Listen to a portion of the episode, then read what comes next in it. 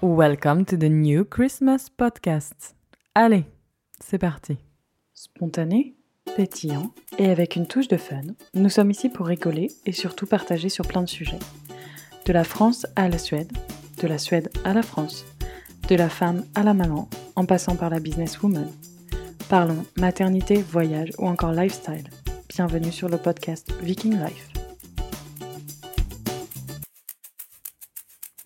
Bonjour à tous et à toutes, j'espère que vous allez bien en ce dimanche 13 décembre, le troisième dimanche de l'Avent, et c'est aussi le troisième hors-série de Noël, l'avant-dernier, puisque nous allons euh, faire le dernier épisode dimanche prochain.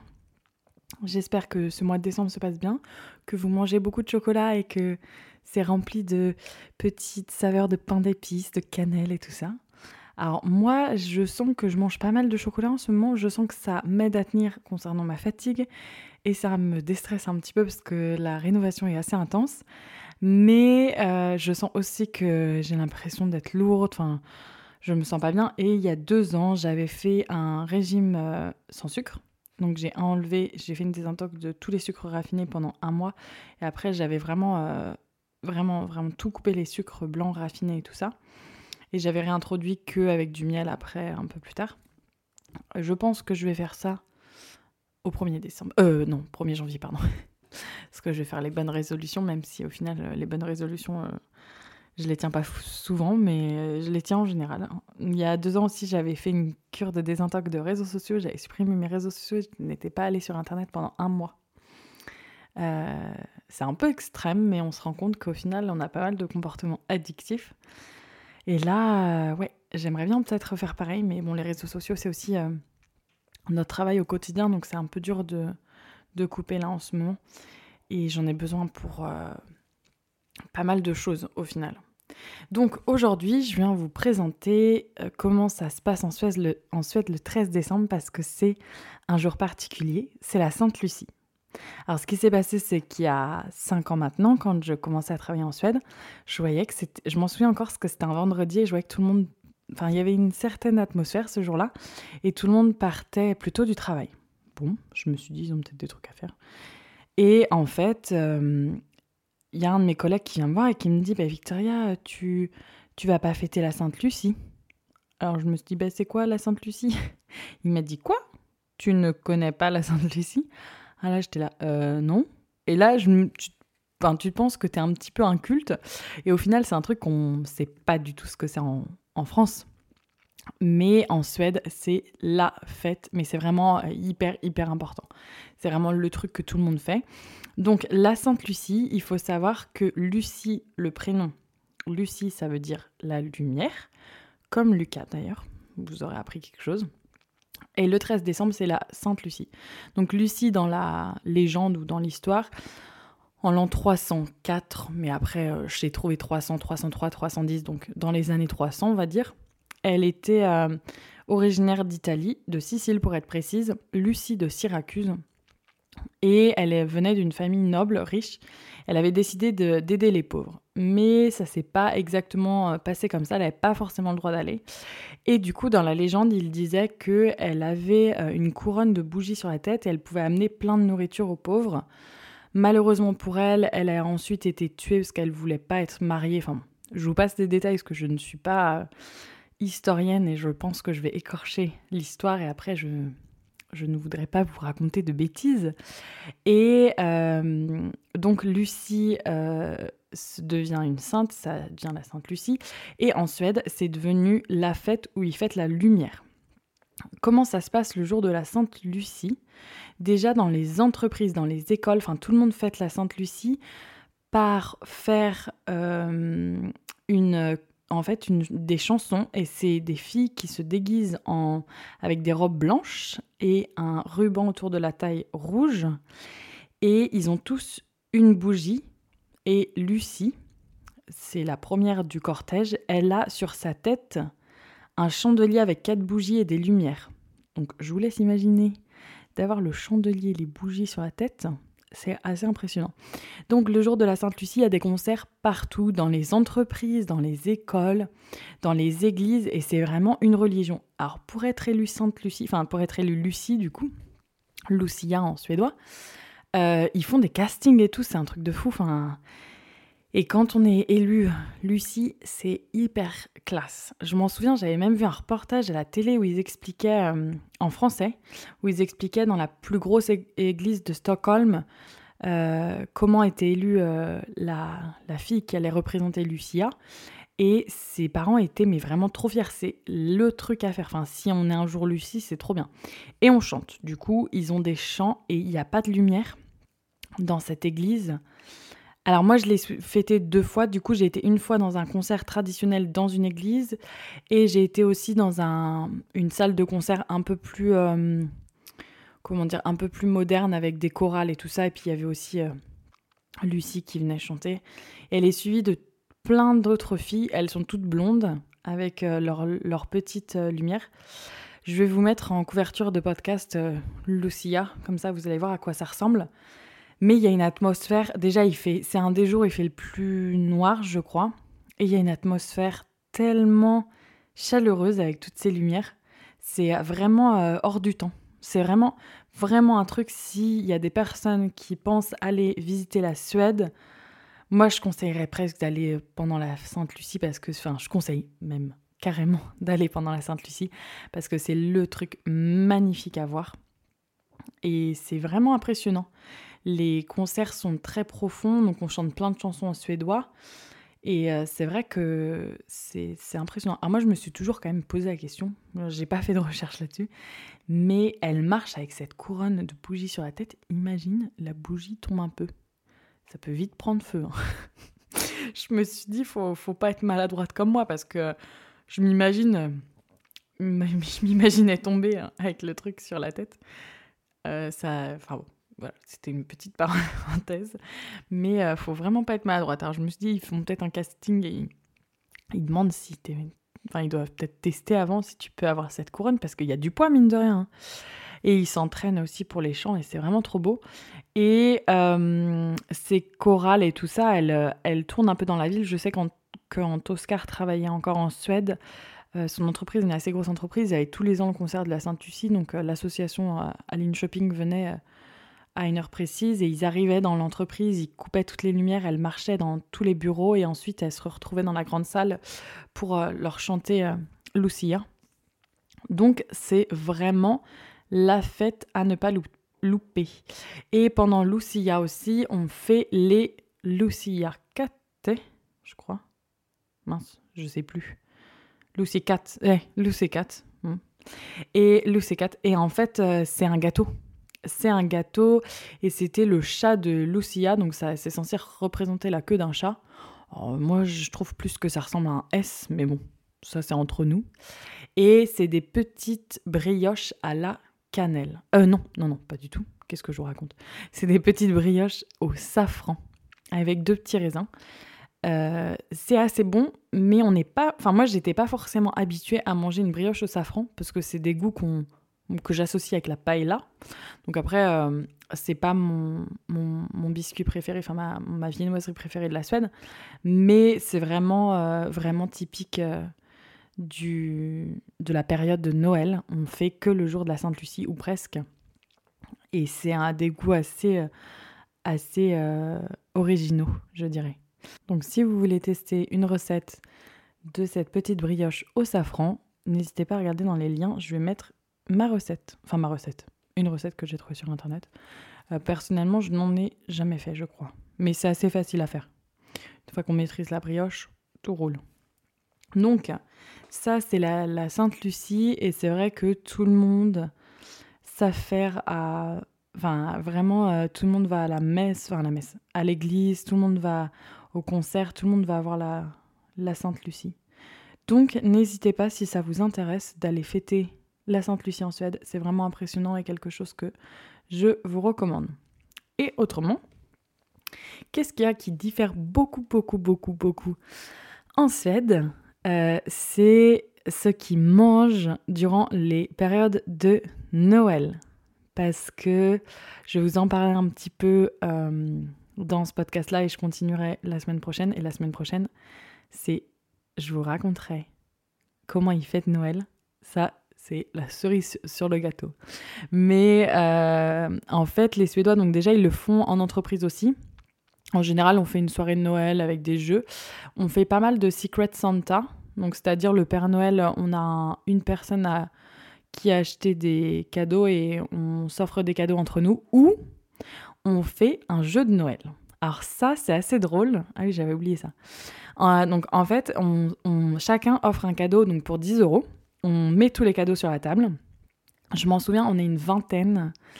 Euh, on fêtait euh, tout avec tous nos amis en Suède tous les ans, donc c'était pas trop corona friendly, mais tous les ans on, faisait une soirée de Noël et on demandait à tout le monde de s'acheter deux cadeaux maximum 10 euros, donc c'est vraiment des petits, ou maximum 15 euros pour les deux. Euh, donc c'était des petits trucs qu'on achetait ou qu'on pouvait faire nous-mêmes. On les mettait tous sur la table et là on commence un jeu, on s'assoit tous et on joue au dé. Et une fois qu'on a un double, on a le droit de prendre un cadeau. Donc il y en a qui ont de la chance, il y en a qui n'ont pas de chance malheureusement on a quand même la règle de si personne n'a de cadeau, on, les redistribue à, la fin de ce qu'on a fini. Une fois que tout le monde a les cadeaux, soit on peut s'arrêter là, mais ce serait trop facile. On met un timer que la personne en charge du jeu est responsable. Donc la dernière fois c'était moi, j'avais mis 25 minutes.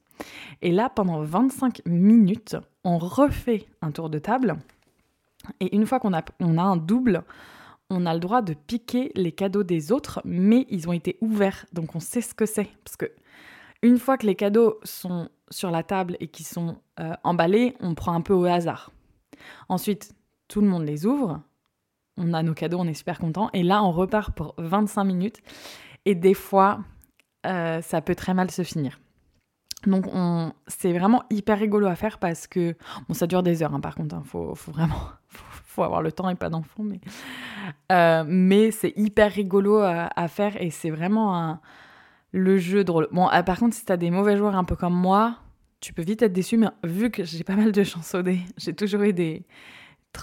J'ai toujours eu euh, des beaux cadeaux. Et je m'en souviens, la première année qu'on avait joué ce jeu-là, j'avais eu un cadeau euh, d'Oscar, mais je savais pas que c'était lui, c'était dans l'entreprise. Et c'était un cœur chauffant donc vous voyez, c'était des petites babioles. Hein. Mais je l'ai encore pour cette histoire. Est-ce que j'avais les mains froides? Et il m'a dit Oh, je l'avais acheté, j'avais pensé à toi, j'espérais que ce serait toi qui l'aurais. Et c'était vraiment moi qui l'avais eu, donc c'était assez rigolo. Et personne ne me l'avait piqué, donc ça j'étais contente. Mais quand on vous pique des cadeaux qui vous plaisent, c'est un peu relou. Oscar avait un, chapeau du Mexique qu'il adorait et il l'avait mis en jeu. Et bien sûr, il s'est fait piquer son, chapeau, donc euh, il en parle encore. Mais euh, non, il y a plein de, petits cadeaux. Et puis en général, euh, des fois, il y a des cadeaux super nuls. Genre, j'avais acheté un jeu à gratter et tout le monde s'était battu le jeu à gratter alors que bah, il y avait rien derrière. donc ça, c'est si vous voulez faire des, mm, des, cadeaux de Noël entre amis que vous savez, enfin même, même dans la famille, je trouve ça super sympa. Et si vous, avez envie de jouer, bah j'espère que vous penserez à mon jeu je sais pas vraiment comment ça s'appelle, mais le jeu des on l'appelle. Le cadeau des Donc ça, c'est comment ils font les cadeaux. Autrement, c'est Secret Santa, vous avez une personne et vous lui offrez un cadeau. Et c'est un peu plus basique, on l'a déjà ça en, en, France. Et euh, autrement, c'est pour la nourriture. Euh, ça s'appelle Julebourd. Et euh, c'est tout en Suède, quand vous êtes invité, on va Déjà, c'est très très mal poli que l'hôte serve les gens. Alors moi, quand je suis arrivée en Suède et qu'on me servait pas quand j'étais chez eux et qu'on me disait Allez Victoria, va chercher ton, ton plat. J'étais là, euh, c'est super bizarre. J'avais dit à Oscar, mais pourquoi elle me disait d'aller chercher mon assiette? Et en fait, eux, dans leur culture, ils voient ça comme un geste de politesse parce que je peux choisir ce que je veux et je peux choisir la quantité.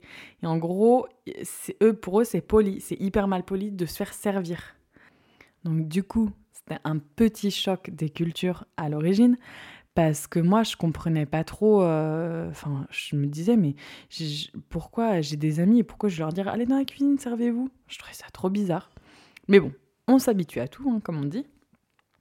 Et pour le repas de Noël en entreprise ou à la maison, en fait, ou à la, notre soirée de Noël entre amis, par exemple, on demande à tout le monde de ramener un plat et on met tout sur la table. Et en général, on mange à 15h. on mange à 15h et, euh, et bah, c'est tout. Enfin, 15-16 heures. Même avec mon entreprise, on, avait, on avait fait le jeu à 16h30, je pense, et à, à 17h, on était en train de manger, en gros, quoi. Enfin, 17h30 max. On mange dans l'après-midi. Et ils vont pas manger le soir, par contre, ou ils vont se faire des petits sandwichs. Mais ça, j'avais déjà détaillé comment ils mangeaient. Mais on met tout le temps, tout le temps, tout le temps le même repas. Que ce soit à Noël, à Pâques ou à Midsommar. J'expliquerai dans un autre podcast que c'est Midsommar. Mais euh, si on a une célébration, une fête ou des choses comme ça, on va manger toujours la même chose. Donc, la première année, comme je vous, vous en doutez, quand j'étais en Suède, je trouvais ça super exotique. Quand Mitty m'avait dit ce qu'on allait manger à Noël, j'étais là, mais ça a l'air trop cool, c'est génial. Sauf que quand on est tombé à Pâques et qu'on se retape la même chose, j'étais euh, ouais, bon, c'est rigolo. Euh, quand on arrive à Midsommar, qu'on a la même chose, j'étais ouais. Et au bout de 4 ans, quand à chaque fête, fête, à chaque fête on arrive et qu'on a la même chose, j'étais là, bon, ils ont pas de créativité ou quoi? Donc du coup, on a tout le temps les mêmes plats.